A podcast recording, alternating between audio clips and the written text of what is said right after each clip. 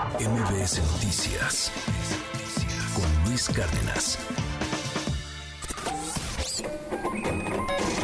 Economía y finanzas con Pedro Tello Villagrán. Las 8 de, bueno, casi las 8 de la mañana, son las 7 de la mañana con 58 minutos, seguimos en este espacio. Oiga, échele un ojo hoy a la primera plana del diario El Economista.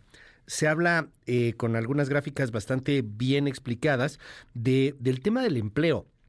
Cuando uno habla de empleo, pues hay que ver quién habla del empleo. Si habla el gobierno del empleo, pues lo más probable es que te van a tratar de vender que, que se está generando mucha chamba, cosa bien importante, el gobierno en sí no genera empleo. Quien genera empleo son las empresas, pero para que las empresas te generen el empleo necesitas buenas condiciones de un gobierno. Eh, o sea, pero no es que un gobierno necesariamente termine por generar empleos, lejos de los que pues, son empleos burocráticos, claramente. Generación de empleo formal, dice hoy el economista, muestra signos de fatiga en octubre.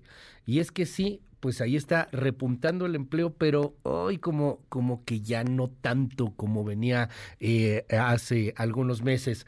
Cuéntanos, querido Pedro, muy buenos días. Luis, buenos días, qué gusto saludarte a ti, también a quienes nos escuchan. Ayer comentábamos que esta sería una semana muy interesante por cuanto a la cantidad de indicadores económicos que se iban a difundir se refiere. Este día se presentaron o tenemos dos indicadores que vale la pena abordar. Uno es el empleo formal. Y hay eh, alrededor de los datos del empleo correspondientes al mes de octubre y con base en cifras del Instituto Mexicano del Seguro Social, hay luces y sombras. ¿Cuáles son las luces? Son dos las luces. La primera es que al cierre del mes de octubre pasado, el total de trabajadores registrados ante el Seguro Social superó los 22 millones 302 mil personas. Es una cifra sin precedentes en la historia de eh, registros de lo que ocurre en el mercado formal del empleo, que por segundo mes consecutivo se difunde a través del Seguro Social. La segunda parte que vale la pena destacar a propósito de las luces en torno a los datos del empleo es que en octubre pasado se crearon 173 mil 257 puestos de trabajo en el sector formal de la economía, lo que representa el cuarto incremento más elevado para este indicador empleo en el sector formal, considerando solo el mes de octubre desde el año en el que se tiene registro justamente de esta información. Así que tenemos un nivel histórico por cuanto al nivel del empleo en el sector formal de la economía y octubre pasado fue el cuarto mes con la mayor generación de empleos para ese mes desde que hay registros, pero está la otra cara de la moneda.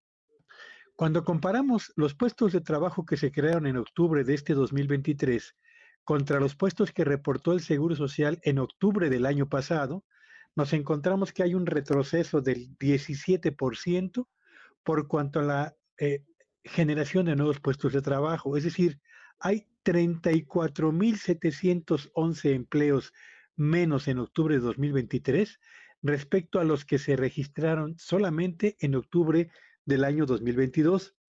Pero además, si sumamos los empleos que se han generado de enero al mes de octubre de este 2023, estamos hablando de una cifra que supera los 929 mil puestos de trabajo.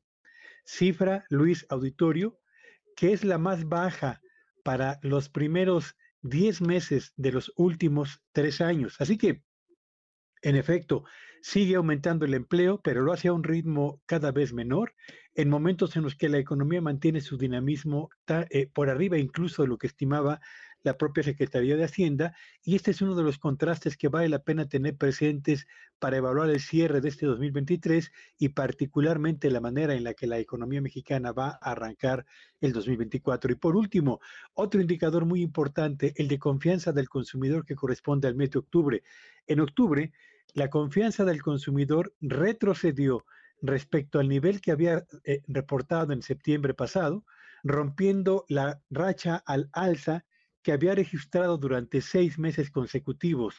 El retroceso de octubre es el más importante, Luis Auditorio, desde julio de 2022 y tiene que ver fundamentalmente con el hecho de que la percepción del consumidor mexicano ha cambiado particularmente por cuanto a lo que espera ocurrirá en la economía nacional dentro de 12 meses. Es decir, no percibe que vaya a mejorar la economía nacional en los siguientes 12 meses y consecuentemente no espera que vaya también a mejorar la economía de su propia familia. Así que dos indicadores con contrastes, Luis, el empleo que avanza para un ritmo menor y la confianza del consumidor que registra en octubre su mayor retroceso en los últimos seis meses.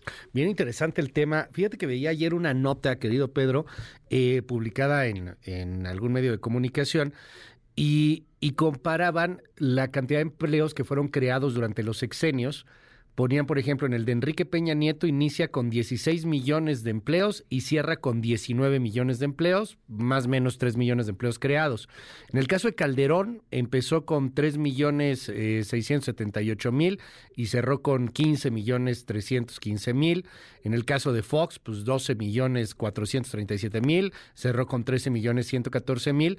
Pero en el caso de López Obrador, pues estamos hablando de, de 20 millones eh, 79 mil empleos y está en estos momentos con 22 millones 129 mil, o sea, unos 2 millones de empleos creados, que pues a final de cuentas eh, no, no es que uno vaya a favor o en contra de quien sea, pero te vas dando cuenta de que para un país como México, con la economía que tenemos, pues el crecimiento termina por ser mediocre independientemente del presidente que nos esté gobernando, caray. Sí, ahí está quizás el asunto más importante, Luis, cuando algunos señalan e insisten en que tenemos un crecimiento muy dinámico, que hay que reconocerlo, que estamos por encima del promedio de los países de la OCDE, que estamos avanzando a un ritmo similar al Estados Unidos, etcétera, etcétera. Eh, lo primero que les digo, ¿y, ¿y cómo se ha reflejado eso? en materia de crecimiento del empleo en el sector formal de la economía, porque lo que es un hecho, Luis, es que este país necesita generar un millón de empleos solo por cada año lo que significa alrededor de 6 millones de empleos por sexenio para poder atender el crecimiento natural de la población. Y si, como bien lo ha señalado Luis, en el mejor de los casos hemos generado poco más de 3 millones de puestos de trabajo durante un sexenio, pues eso significa que nos hemos ido quedando a la mitad del camino de lo que tendríamos que estar avanzando generando las condiciones para que la informalidad siga fortaleciéndose y con ella, evidentemente, todos los problemas que ha venido arrastrando nuestro país en materia de productividad, de remuneraciones, etcétera, etcétera, que eh, prevalecen en el sector informal de la economía, lejos de lo que establece la propia claro. Ley Federal del Trabajo. Así que eh, eh tenemos una economía que crece, digamos, aceleradamente, pero un mercado laboral donde las cosas no están marchando tan bien como deberían estar avanzando, Luis. Gracias, Pedro. Te seguimos en tu red. ¿Cuál es? Sígueme en Twitter en arroba Petello Villagrán y que este sea un muy buen día para todos. MBS Noticias con Luis Cárdenas.